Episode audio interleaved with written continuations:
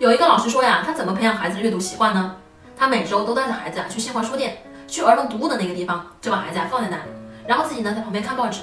孩子就在少儿读物那个地方啊，非常投入的去看。你看一看少儿读物那个地方啊，真的很感动。